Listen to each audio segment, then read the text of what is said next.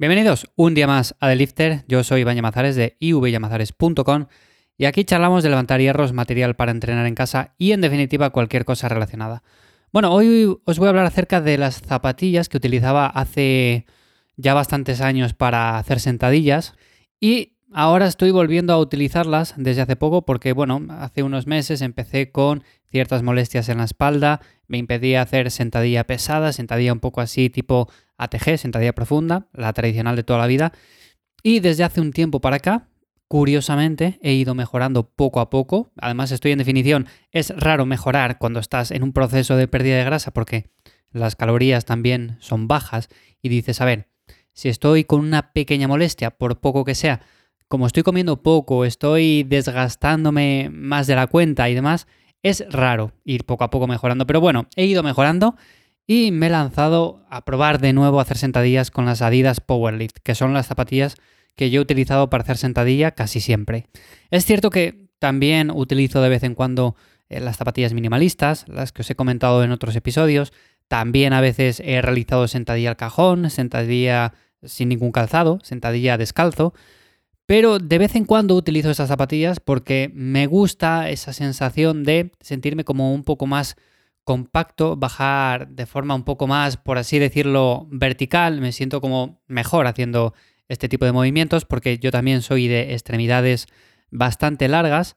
Entonces, claro, no soy como un alterofilo chino el cual puedo hacer sentadillas bastante erguido, encima las hace profundas y sin ningún tipo de esfuerzo casi. Yo en ese sentido siempre he tenido que trabajar mucho la movilidad del tobillo y aún así me cuesta un montón. Entonces, si tú, por ejemplo, estás en un caso parecido al mío, también puedes utilizar lo que son unos pequeños discos debajo de los talones y se va a notar un montón. Pero yo, si tienes presupuesto y es algo que te gusta bastante, el hecho de hacer movimientos como la sentadilla, como eh, movimientos de alterofilia, eh, movimientos de powerlifting, te recomiendo que te hagas con unas zapatillas de este tipo porque de vez en cuando también están bien. Por supuesto, no son muy usadas, de hecho te van a durar 500.000 años y las vas a tener ahí casi impolutas, porque realmente las mías no sé decirte los años que tienen, pero tienen ya muchos años y están como el primer día, porque no se desgastan. Realmente vas a entrenar con ellas, haces un movimiento, haces tres, cuatro series y encima no andas por el cemento o no andas por una superficie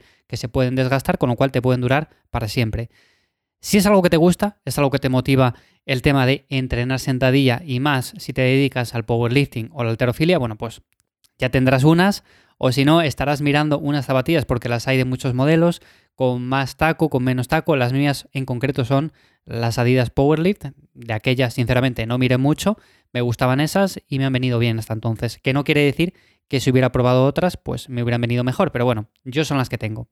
Si quieres saber las que son, te dejo el enlace en las notas del episodio. Pero bueno, a lo que voy.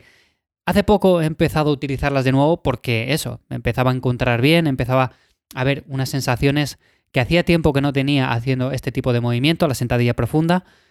Y la verdad que de momento bien. Es cierto que de momento estoy metiendo kilos, el déficit no ayuda mucho en ese aspecto porque estoy recuperando los kilos que movía hace tiempo, pero bueno, es un inicio, o sea, es un inicio el hecho de empezar poco a poco a realizarlo sin ningún tipo de molestia en la espalda baja, porque la verdad que me estaba frustrando un poco el hecho de no volver a esa sentadilla. Ahora mismo lo que estaba haciendo, los ejercicios principales en mi rutina de pierna eran la sentadilla al cajón, la sentadilla también con cinturón, la belt squat, también diferentes tipos de zancadas como la zancada unilateral, la sentadilla pistol, luego diferentes tipos de peso muerto también, bueno, diferentes ejercicios, ¿no? Pero la sentadilla tradicional de toda la vida, con barras sobre los trapecios, sentadilla barra alta y sobre todo bajando bien erguido y demás, hacía tiempo que no lo hacía y de momento bastante bien, lo que no quiere decir que quizás ahora en dos semanas me empiecen otra vez las molestias, que espero que no, vamos a cruzar los dedos.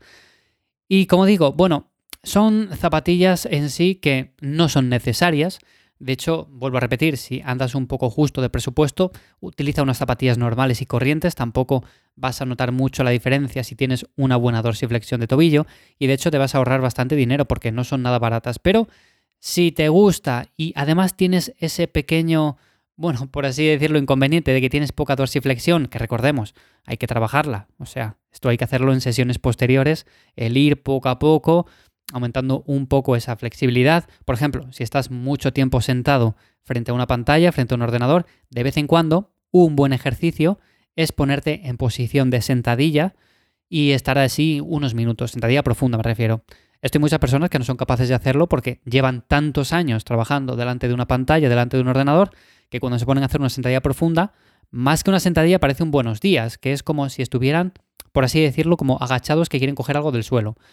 Pero no me refiero a eso, me refiero, si buscáis en internet, la típica persona china que se pone sentada es su manera de sentarse, haciendo sentadilla, que a nosotros nos parece dificilísimo, nos parece complicado y súper incómodo incluso, pero también si nos fijamos, incluso desde pequeños, cuando estamos jugando en el parque, cuando no tenemos, eh, por así decirlo, conciencia de lo que estamos haciendo, los movimientos que estamos realizando, estamos o pasamos muchísimo tiempo en esa postura, en la postura de sentadilla profunda. Esto con el paso del tiempo, evidentemente, luego nos van poniendo sillas, luego nos vamos acostumbrando a la silla, al sofá, a adoptar posiciones un poco diferentes y la sentadilla profunda, bueno, pues va pasando a un segundo lugar, a un tercer lugar y finalmente no la hacemos nunca. Entonces pasa esto, ¿no? Que nos es complicado realizarla.